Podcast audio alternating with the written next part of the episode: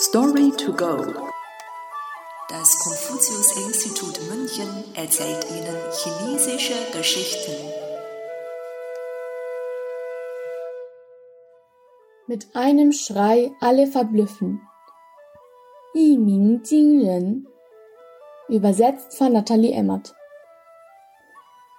In der ersten Hälfte der östlichen Zhou-Dynastie herrschte der Monarch König Qi Wei über den Staat Qi. Der König war zwar sehr intelligent, doch auch sehr faul.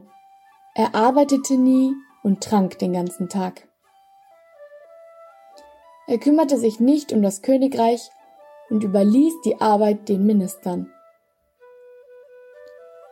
Zu der Zeit herrschte Chaos und die verschiedenen Königreiche führten viele Kriege. Die Minister wussten, dass das Verhalten des Königs zum Untergang des Landes führen würde.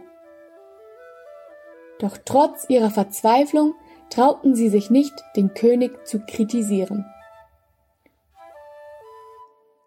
Auf einmal kam dem Minister Tun Yukun eine Idee. Er sagte zum König, in diesem Palast lebt ein Vogel, der seit drei Jahren weder fliegt noch zwitschert. Von welchem Vogel rede ich?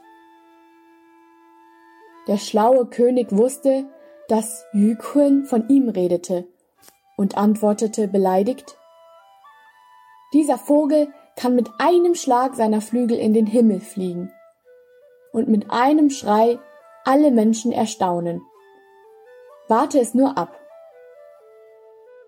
An jenem Tag begann der König fleißig zu arbeiten und machte den Staat Qi zu einem der mächtigsten Königreiche des antiken Chinas.